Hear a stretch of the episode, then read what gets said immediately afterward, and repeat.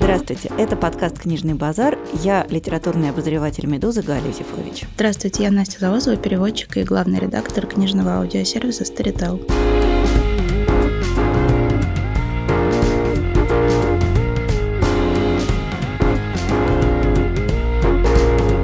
Сегодня мы будем говорить о романе, чтение которого, по-моему, способно составить абсолютное счастье в жизни любого человека с гуманитарным образованием, а у любого человека, у которого гуманитарного образования нет, этот роман непременно вызовет острейшее желание погрузиться в бездны гуманитарной премудрости. Мы будем говорить о романе «Обладать» и о его создательнице, замечательной современной английской писательнице Антонии Байет. Сначала нужно, наверное, сказать о том, что Байет – это такой очень редкий на писательской сцене персонаж, и в случае как с Донной Тарт, когда люди просят, нет ли второго щегла, и приходится отвечать нет. Так и в случае с Антони Байет на вопрос, есть ли еще такой классный, отличный роман обладать, приходится тоже ответить нет, потому что Байет и как писатель, и как личность такое довольно уникальное явление. Она писатель с очень серьезной академической подготовкой. И эта подготовка какая-то всеобширная и всеобъемлющая. Когда ты читаешь Байет, у тебя ощущение, что ты сидишь в огромной-огромной библиотеке, как в колодце, и она на тебя просто сбрасывает и сбрасывает новые огромные книжки и какие-то свои знания. Но при этом это не скучно, она не грузит своими многочисленными познаниями, она просто знает настолько много, что, грубо говоря, она не может ничего сказать сразу, не уплотнив свое высказывание вот этой своей огромной подготовкой. Когда мы говорили о Тарт, мы говорили, что вот то, что она пишет 10 лет романа, это дает роману определенную такую подкладку ощутимую. Вот это время, оно в романе отображается. Также в романах Байт ее огромная академическая начитанность, она специалист по английской поэзии, она специалист по викторианской литературе, она разбирается в поэзии, живописи, дизайне викторианской эпохи. Она очень много читала и писала о современных ей писательницах, о Баррис Мёрдок в том числе, например. Когда она пишет роман, вот это ее огромное монументальное знание, оно всегда чувствуется, ощущается на фоне какой-то невидимой подкладки. И этим романы Байт так прекрасны.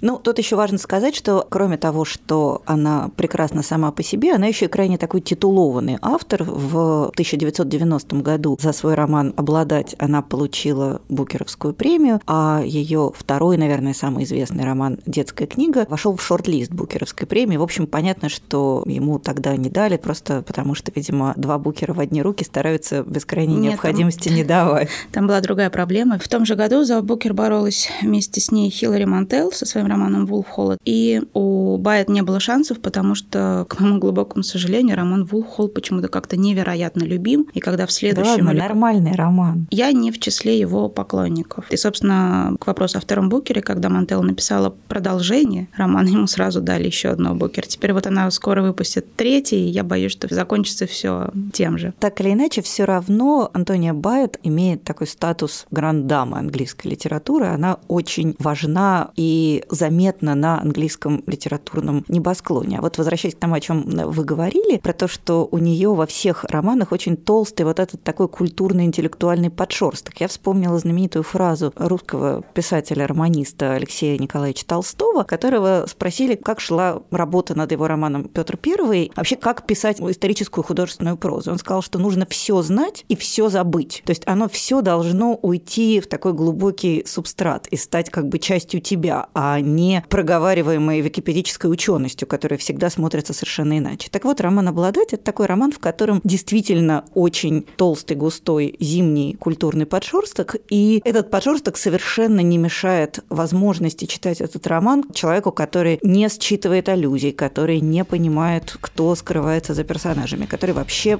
что называется, пришел с мороза.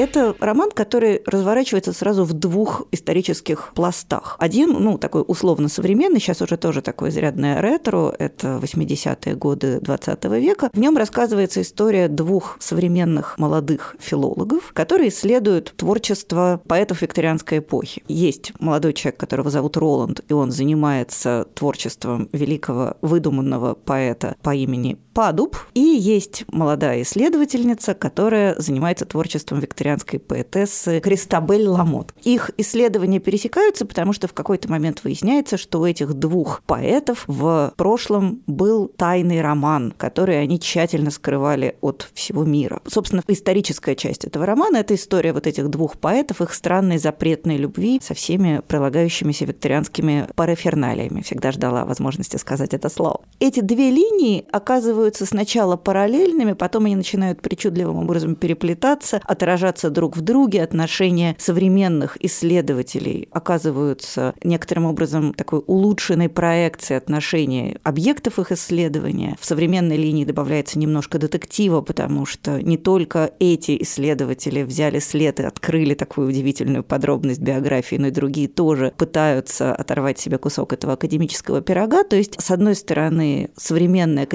академический роман, с другой стороны, глубинное исследование какой-то такой викторианской социокультурной жизни. То есть в этом романе как бы автор говорит на два голоса. Один голос современный, актуальный, а второй воспроизводит интонацию и мотивы викторианской литературы, викторианской поэзии второй, третий, девятнадцатого века. Мне кажется, наверное, самое важное в романе Байет, почему он так невероятно стал заметным в 90-х годах, это то, какими способами она создала вот эту объемность. И это достигается за счет того, что Байет мастерски выжила все из тех мотивов и приемов, э, которые в свое время так носились и были важны в эпохе постмодернизма. И вот то, что в 60-х годах начал Фаулс, когда он написал свой знаменитый роман, который, конечно, очень перекликается с «Обладать», женщина французского лейтенанта, где викторианство очень интересным образом сопряжено с реальностью, где автор проглядывает и втаскивает в текст в неожиданных местах какую-то современность, так и Байет пошла гораздо дальше. Она этот роман очень умело шила из разных-разных стилей, можно сказать, из разных каких-то исторических воспоминаний о какой-то литературе. Как это выражается? Например, у Байет повествование идет в совершенно привычном нам, понятном повествовательном стиле, и вдруг оно переключается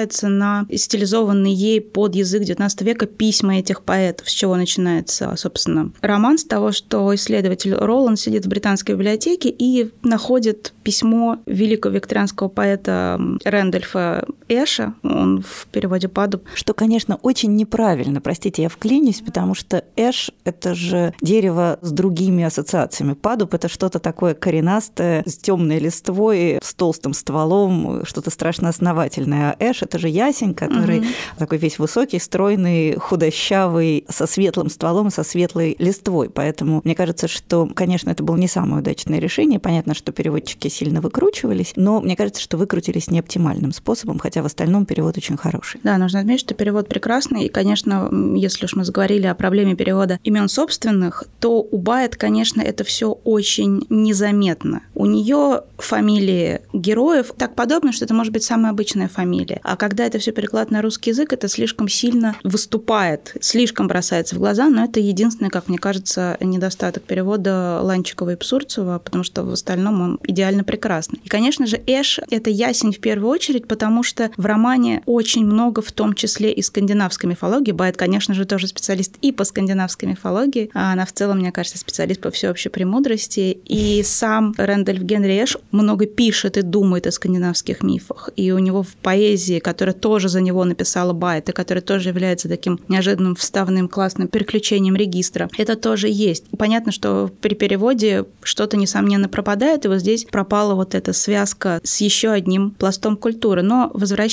к тому, как устроен этот роман, роман постоянно меняет регистры. То повествование, то переписка, то она вставляет туда темные по ощущению бретонские мифы и легенды. То Роланд и Мод, так зовут исследовательницу творчества Кристабель Ламот, с которой Роланд э, ведет расследование этой истории. Они попадают, в, например, в подувядшее, уже обветшавшее загородное имение потомков Кристабель Ламот. И это, опять же, приключение регистра, потому что это внезапно вот какой-то такой старый английский роман про увядающих аристократов. И поскольку роман крутит разными сторонами, то поэзия, то викторианство, то действительно детектив, то даже какой-то элемент очень смешного триллера, который в конце появляется, то это все как раз и придает роману какую-то вот стереообъемность. Вам не нужно пугаться того, что если вы не, ничего не знаете о викторианских поэтах, вам будет скучно. Вам будет совершенно не скучно, потому что Байет, она это знает, но она очень, мне кажется, как с точки зрения обращения к читателю, она позволяет читателю этого не знать. Более того, она с удовольствием сама им про это все расскажет. И как раз это, мне кажется, и отличает романы Байет от многих других постмодернистских текстов, которые сразу ставят читателю некоторый входной барьер. То есть не читал Пастернак. Бальзак. Ну да. Ну, в общем, короче, если у тебя есть сложности с рефлексией творчества Пруста, то, пожалуйте, на выход. Байт этого осознанно, намеренно не делает, то есть ее роман, он одновременно и высокоинтеллектуальный, высоколобый и все такое, и в то же время предельно демократичный. То есть это роман, который в самом деле разговаривает с читателем, с одной стороны, без снисходительности, а с другой стороны, без вот этого требования, что ты сначала, пожалуйста, надень пуанты, подпрыгни три раза, и вот тогда мы, глядишь, с тобой поговорим.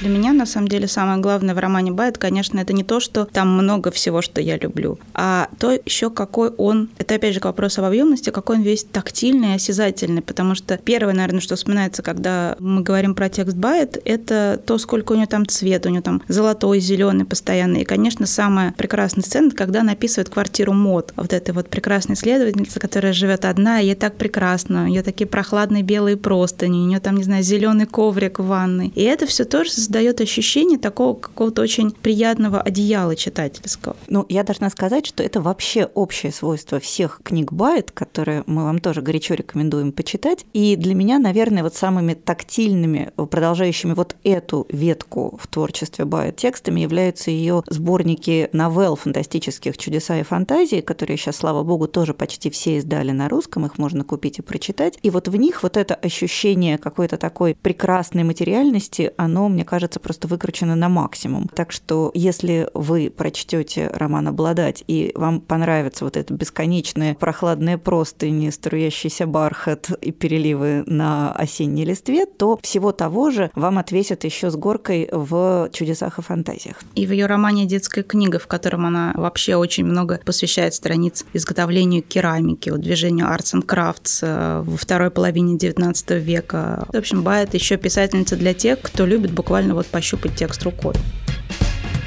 Но для меня на самом деле, я вот перечитывала этот роман, готовясь к нашему подкасту, и, конечно, чудовищно залипла, и я, в общем, теперь с ужасом думаю, что как же я его не перечитаю целиком. Но я поняла, что, наверное, для меня одной из самых главных тем, звучащих в этом романе, стала, конечно же, феминистская линия. Байет была феминисткой до того, как это стало мейнстримом, потому что для Байет, которая сама про себя, я сегодня прочитала чудесное с ней интервью, где она говорит, что в нашем поколении мы все хотели замуж, мы все хотели хотели нормальных отношений, мы все хотели нормальную семью. То есть, несмотря на то, что Байт принадлежит вот к тому поколению, где нормальный брак, стандартные отношения были нормой, героиня ее удивительно свободная, причем удивительно свободная как для своего времени, так и вообще. Потому что, например, Кристабель Ламот, успешная женщина своей эпохи, она довольно известная, уважаемая поэтесса, живет счастливую, одинокую жизнь, в которой, по большому счету, мужчина не обязателен. И когда у нее завязываются отношения отношения с Падубом, с Эшем – это отношение двух свободных равных людей, что, понятное дело, для викторианской эпохи большой шок и удивление. Такого, в принципе, у них не очень бывало. Она в результате становится инициатором их разрыва, потому что она хочет продолжать жить свою одинокую свободную жизнь. И современное зеркало Кристабель, Мод, современная исследовательница ее творчества, в некотором смысле такая же. Она одинокая, свободная, успешная женщина, для которой партнер партнерство с мужчиной – это не необходимость, а некоторый свободный, осознанный выбор. И тут, конечно, действительно нельзя не перекинуть мостик к уже упоминавшейся женщине французского лейтенанта Фауза, в которой, на самом деле, Фауз впервые конструирует такую героиню, викторианская героиня, которая в то же время является абсолютно свободной, прекрасной и гораздо более сильной и гораздо более ну, современной в нашем сегодняшнем понимании этого слова, чем окружающие ее мужчины. Так вот, мне кажется, что взяв вот эту фаузовскую линию, Байет ее еще протягивает, потому что ее героини действительно живут словно бы вне вот этих гендерных условностей. Это вот мой любимый тип свободной, сильной героини, которая не воюет за свои права, не отстаивает свои права, а живет так, как будто бы эти права принадлежат ей от рождения, как будто бы уже победа достигнута. Мне кажется, что это всегда вызывает какое-то очень сильное сопереживание и глубокое одобрение и поддержку. Ну, кстати, и в романе Фауза, и, собственно, у Байет есть такая очень явная прямая отсылка к кружку прерафаэлитов, среди которых, конечно, были женщины, похожие на тех, с которых и Фауз, и Байет э, срисовали своих героинь. Понятно, что самый такой ясный пример – это Кристина Рассетти, а, сестра Данте Габриэля Рассетти, которая была очень известной поэтессой, которая тоже жила, скажем так, не в рамках каких-то социальных конструктов того времени. Ну и, кстати, Кристина Рассетти – один из явных прототипов Кристабель Ламот. Понятно, что не полностью с нее списаны, у нее нет одного явного прототипа, но очевидно, что она находится где-то между Элизабет Барретт Браунинг, известнейшей поэтессой той эпохи и супругой еще одного известного поэта Роберта Браунинга, и Кристиной Рассетти, которая тоже была, во-первых, сама поэтесса, а во-вторых, такая немножко муза кружка прерафаэлитов. Ее много рисовали. Одна из известнейших картин ее брата, изображающая ее в виде юной Мадонны, юной Марии, тоже, конечно, является таким важным элементом идентичности всего этого прерафаэлитизма. Собственно, история любви Кристабель Ламот и э, Рэндольфа Генри Эша списана с историей любви великого британского поэта Роберта Роберта Браунинга и его жены, не менее талантливой поэтессы Элизабет Барретт Браунинг, вплоть до побега. И раз уж мы заговорили о женщинах и феминизме, что мне очень нравится в романе Байда, это то, насколько ее героини во многом повторяют не только свободных каких-то интересных личностей определенных эпох, но и, например, саму Байд, как мне кажется, потому что все ее героини невероятно увлечены чем-то помимо замужества и семейной жизни. И они с каким-то невероятным удовольствием исследуют моллюсков, окаменелости. И вот этот какой-то жадный интерес ко многим не связанным с семьей и деторождением вещам, к вещам глубоко академическим, и делает героинь Байт такими интересными. Если мы начали говорить о самой Байт, сама Байт никогда не позиционировала себя как феминист. Она просто добилась всего, чего можно. Если выразиться точнее, Байт своим достижением никогда не приписывала какую-то политическую составляющую или, или какую-то актуальную составляющую. И а, я помню, было с ней очень какое-то интересное интервью, где она говорила, что она очень-очень против того, когда ради феминистической галочки в учебной программе на свет вытаскивались третисортные, второсортные сочинения женщин-писательниц XIX века ради того, что просто было кого исследовать в этом вот огромном корпусе мужских текстов. Кстати, в романе Байт она очень пародирует как раз вот весь вот этот академический дискурс, когда фрейдистский психоанализ и какие-то современные вещи пришиваются к самым таким понятным, привычным текстам 19 и там, не знаю, 18 века.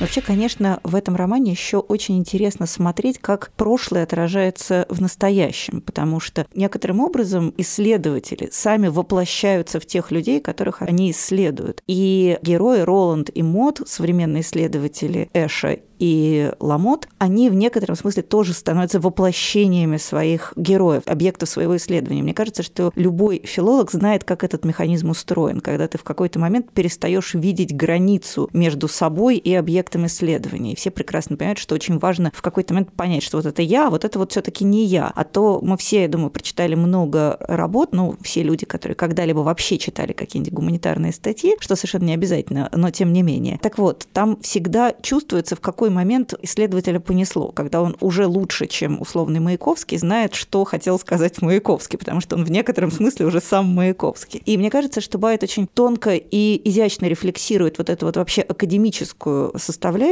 И, конечно, она сама, как представитель академической среды, очень глубоко ее знает. И, в общем, вполне логично перекинуть, опять же, мостик от ее романа к так называемому академическому роману, в котором главные герои – это всегда представители академической среды. И со всеми их сложными, прекрасными отношениями. И, конечно, тот самый такой яркий пример, который напрашивается, это наш Настей любимый роман Дэвида Лоджа «Академический обмен», гомерически смешной, невероятно прекрасный, мы его уже много раз рекомендовали. И он тоже тоже, конечно же, очень хорошо ложится в эту же канву. Это история про академиков, которые немножко от своих академических исследований не то чтобы едут крышей, но меняются. Но вообще мне у Байт очень нравится, как она показывает разные степени академизма. Некоторые прям совершенно искривленные, как у нее есть американский ученый. Такой он публичный интеллектуал. Он публичный интеллектуал, и еще он такой публичный коллекционер. Там пока такая нищая британская академическая среда, которая выпрашивает там, не знаю, три копейки на тряпки, и приезжает этот огромный такой американец с деньгами, и он скупает все, чтобы это было где-то там в подвале, в университете. То есть действительно, на самом деле, про обладать можно думать еще и как об академическом романе, в котором очень многое становится понятно про университетскую среду, про университетскую жизнь, вообще про жизнь такой условно-интеллектуальной элиты, которая немножко заблудилась в своих интеллектуальных четырех стенах.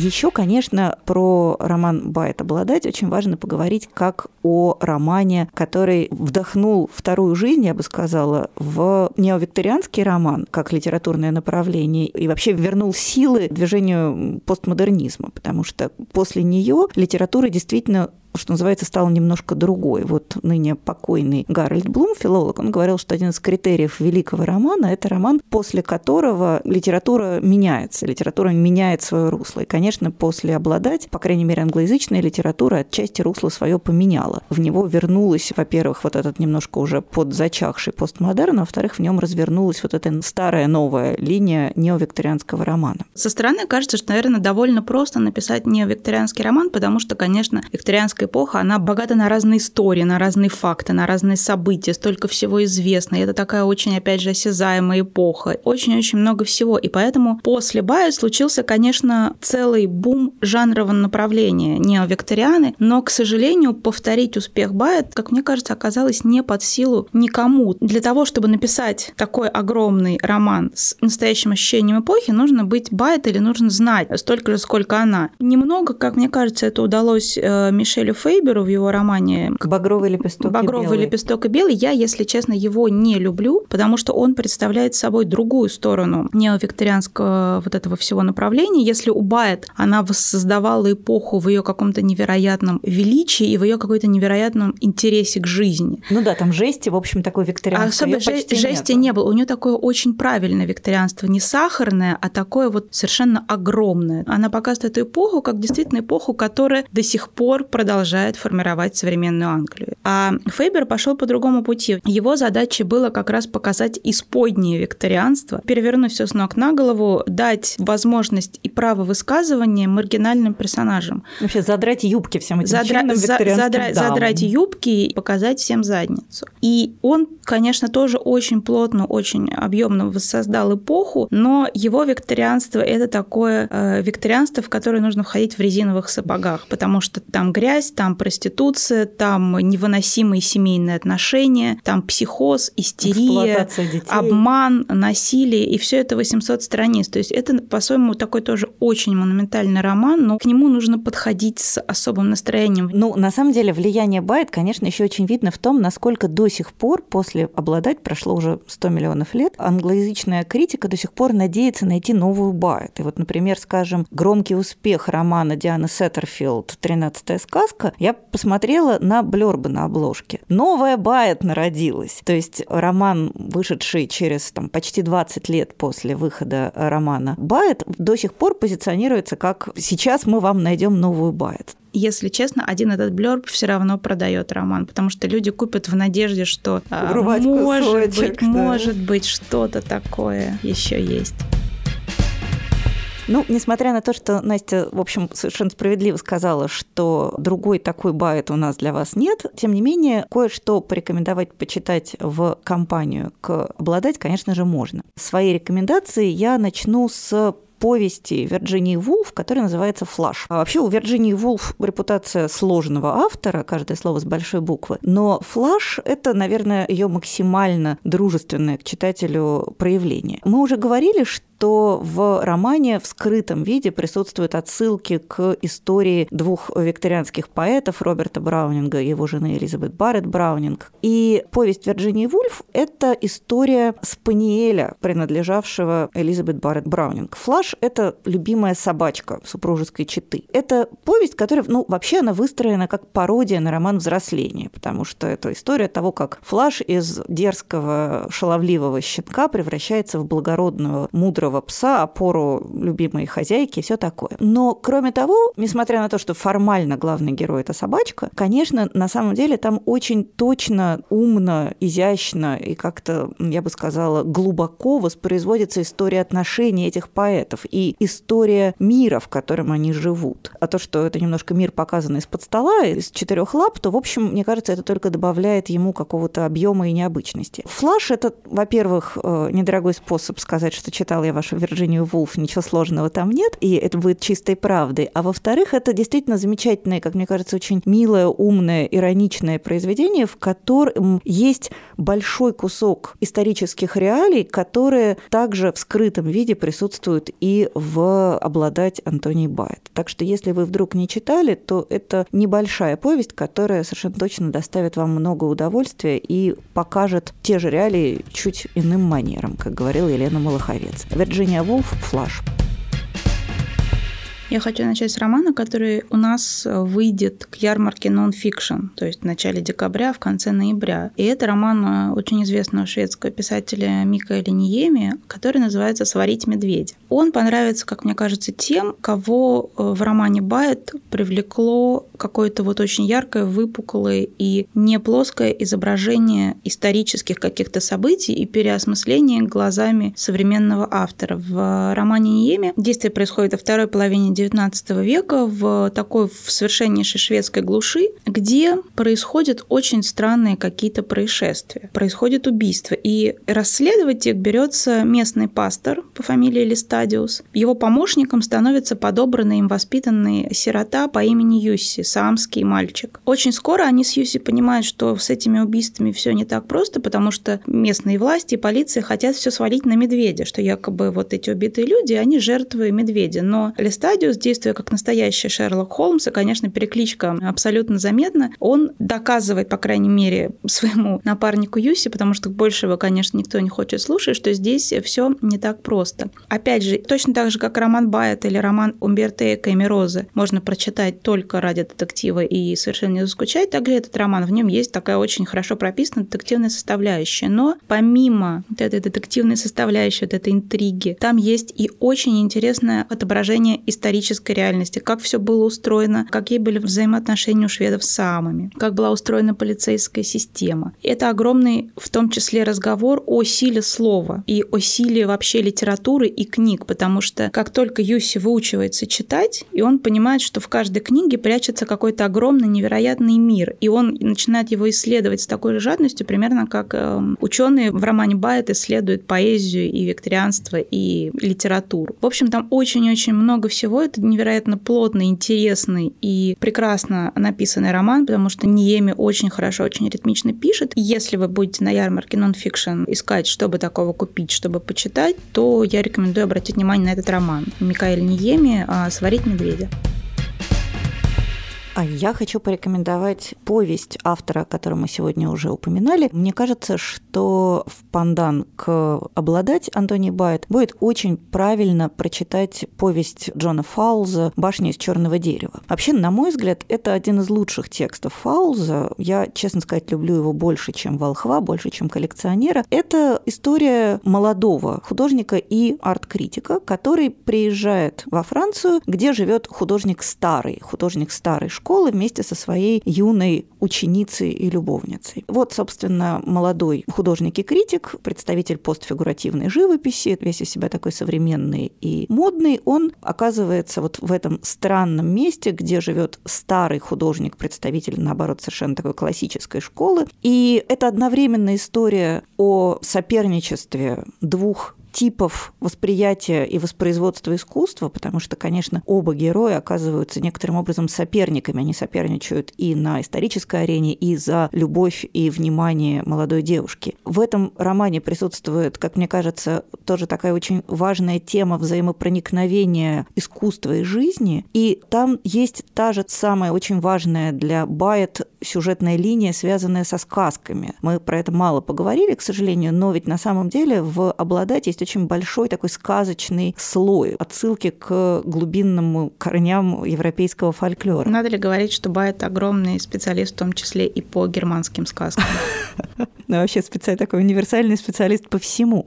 Так вот, и в маленькой повести Фауза тоже присутствует этот элемент, когда старый художник воспринимается как дракон, девушка, которая с ним живет, воспринимается как принцесса, которую этот дракон сторожит, а молодой художник воспринимается как рыцарь, который приехал для того, чтобы ее освободить. Но может ли рыцарь выполнить свое предназначение? Способен ли он на это? Мне кажется действительно, что в этом романе есть много перекличек, которые, конечно, менее формальные, чем в «Женщине французского лейтенанта» Фауза, но которые, на мой взгляд, ничуть не менее важные и глубокие. Ну и вообще, если вы вдруг не читали «Башню из черного дерева», то моя вам зависть, потому что это, на мой взгляд, лучший текст Фауза. Прочитайте, не пропустите. Я хочу порекомендовать роман, который у нас издавали довольно давно. И несмотря на то, что этот роман получил Пулицеровскую премию, он как-то в целом прошел скорее незамеченным. Это роман американской писательницы Элисон Лури, и он называется «Иностранные связи». И этот роман как раз понравится тем, кому после прочтения Бая захочется еще почитать какого-нибудь академического романа. Этот роман очень смешной, по-хорошему смешной. А вы заметили вообще, почему-то все романы про академиков, они какие-то жутко смешные? Они жутко жутко смешные, потому что, как мне кажется, все ученые, они понимают, особенно литературоведы, они понимают свою некоторую нелепость, но у самых лучших хватает какого-то языкового умения хотя бы над собой посмеяться. Элисон Лури пишет э, роман о двух американских ученых, и это история женщины по имени Винни, ей 50, и молодого красавца Фреда, которому 29. Они отправляются, получив некоторый грант э, по какой-то исследовательской программе, они отправляются на полгода в Англию из Америки заниматься, собственно, изучением чтением сказок. И они очень разные. Винни, у нее нет детей, она не замужем, она абсолютно наслаждается своей научной карьерой. А в те минуты, когда ей хочется себя пожалеть, у нее специальный выдуманный персонаж. Мне кажется, это одна из потрясающих находок. У Винни есть воображаемая собака по имени Фидо, в которую Винни как бы отгрузила все свое желание поплакаться и пожалеть. То есть вот эта собака, она все время у нее воображение ее сопровождает и становится больше или заметнее, когда Винни хочется пожалеть себя. Она таким образом как-то очень смешно отстраиваться от желания раскиснуть и начать причитать о том, как, как несчастна ее жизнь. Фред – бойкий, очень витальный американец, которому на самом деле меньше всего хочется заниматься литературой, но он едет, потому что едет Винни. Они связаны совместными а, академическими обязательствами. Сначала роман развивается так, что нам кажется, что, наверное, у них будет роман. Но как бы иначе, а зачем? Они вдвоем вместе оказались выброшенными в Англию. Но потом роман начинает развиваться совершенно не так, как мы ожидаем, потому что буквально приземлившись в Лондоне, Фред и Винни идут разными путями. И у обоих у них жизнь круто меняется, потому что у обоих у них завязываются совершенно неожиданные страстные романы. И, собственно, в романе описывается то, как два человека академических из совершенно другой среды среды, оказываются и в другой культурной, и академической среде, и как это меняет их жизнь. Там много очень смешных подробностей, каких-то забавных сценок. В то же время есть э, очень хороший сквозной внутренний сюжет. В общем, этот роман можно назвать таким академическим любовным романом в хорошем смысле слова. И если вам хочется чего-то как Байет или как Дэвид Лодж, но полегче, то, пожалуй, можно порекомендовать э, обратить внимание на роман Элисон Лури «Иностранные связи».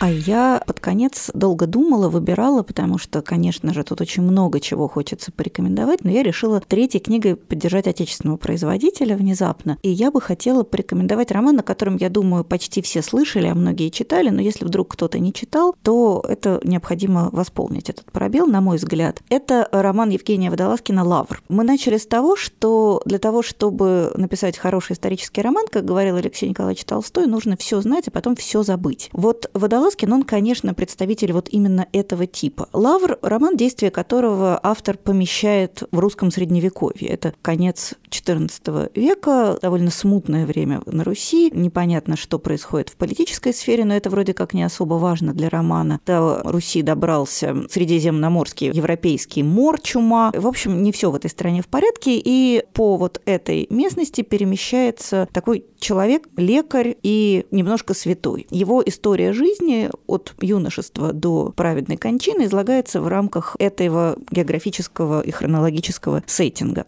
Почему, мне кажется, важным упомянуть о Лавре в контексте Байет? Водолазкин, он доктор наук, ученик академика Лихачева и, наверное, самый главный сегодня в России специалист по средневековой текстологии. То есть ему весь этот мир, он не просто привычный знакомый, он ему абсолютно родной. Там нету ни следа вот этой Википедии, там есть зато огромная глубина знания. И эту поразительную глубину знания всего исторического контекста Водолазкин очень органично и ловко микширует марширует с таким подчеркнутым внеисторическим взглядом. То есть, например, у него средневековый наставник посреди очень точно любовно воссозданного колорита эпохи, он вдруг говорит что-нибудь типа а, «мы в ответе за тех, кого приручили». И понятно, что это происходит не потому, что Водолазкин забылся, и не потому, что он не знает, когда был написан «Маленький принц», из которого это цитата, а потому что он намеренно вносит вот этот элемент современного взгляда в древнее время. И он действительно каким-то поразительным удивительным образом смешивает разные хронологические пласты, и благодаря его глубочайшему образованию и потрясающему академическому бэкграунду это не выглядит искусственно, это не выглядит как то, что вот чувак чуть-чуть погуглил и сейчас нафигачил две строки древнерусским языком, полностью исчерпав свой запас. Понятно, что Водолазкин может весь этот роман написать древнерусским языком, но он выбирает вот это вот удивительное, гармоничное, на мой взгляд, смешение жанров. То есть, конечно, это совсем другой роман и тематический, и конструктивно, но мне кажется, что вот это такой благородный постмодерн, смешение разных хронологических слоев и глубочайшая авторская образованность в этом романе присутствует примерно в той же мере, что и в «Обладать Антонии Байт». Так что если вдруг вы не читали, то обязательно прочтите «Лавр» Евгения Водолазкина, а если вы этот роман уже читали, то, мне кажется, вам будет интересно подумать про две книги Водолазкина и Байт вот в такой неожиданной, может быть, связке.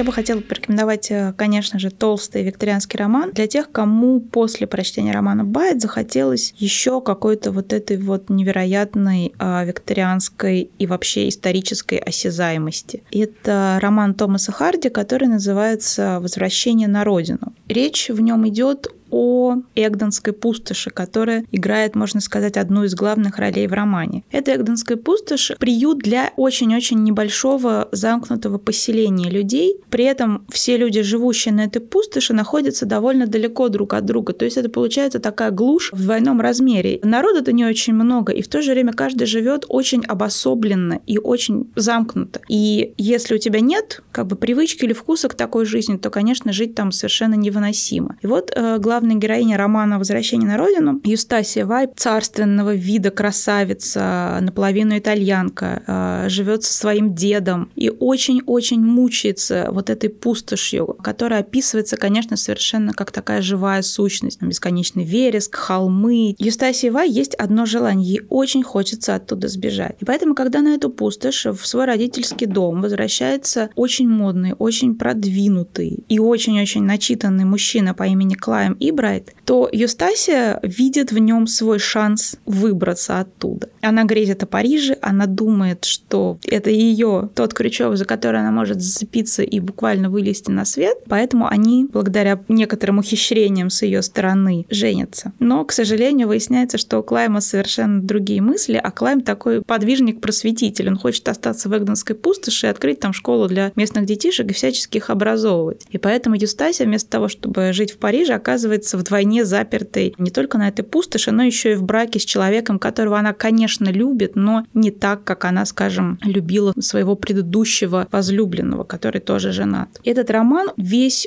о сильных, скажем так, страстях. У меня очень много элементов сенсационной прозы. Роман выходил в 12 частях в периодическом издании с положенными жанру клиффхенгерами, но мне кажется, что самое важное в этом романе не именно эти какие-то сенсационные подробности и повороты сюжета, а то, насколько на довольно узком пространстве, вот в этой пустоши, сколько там собралось огромных исполинских фигур, которые могут посоперничать с героями романа Байет. Поэтому если вам хочется почитать чего-то такого совершенно викторианского, монументального и очень в то же время осязаемого, я рекомендую роман Томаса Харди «Возвращение на родину». На этом на сегодня мы будем заканчивать, а в следующий раз мы поговорим о русском авторе. Мы обсудим Виктора Пелевина. Для меня, наверное, важнейшего современного русского писателя, для Насти, судя по всему, нет. И... Нет. Да-да. Так что в следующий раз мы будем, я думаю, больше спорить, чем радостно соглашаться друг с другом, и мы поговорим о его поза, поза прошлом романе, который называется «Айфак», и который, на мой взгляд, является одной из вершин пелевинского творчества, а на Настин взгляд этой самой вершиной не является. Так что ждите в следующий раз практически батла. Также хотим вам напомнить, что в последнем выпуске нашего сезона мы с Настей будем отвечать на ваши вопросы, которые просим вас присылать нам на адрес подкаст собака медуза.io, что называется, пишите письма, мы будем счастливы на них ответить в нашем последнем предновогоднем выпуске. Мы прощаемся с вами. Я Галя Юзефович. До свидания. Я Настя Завозова. Пока.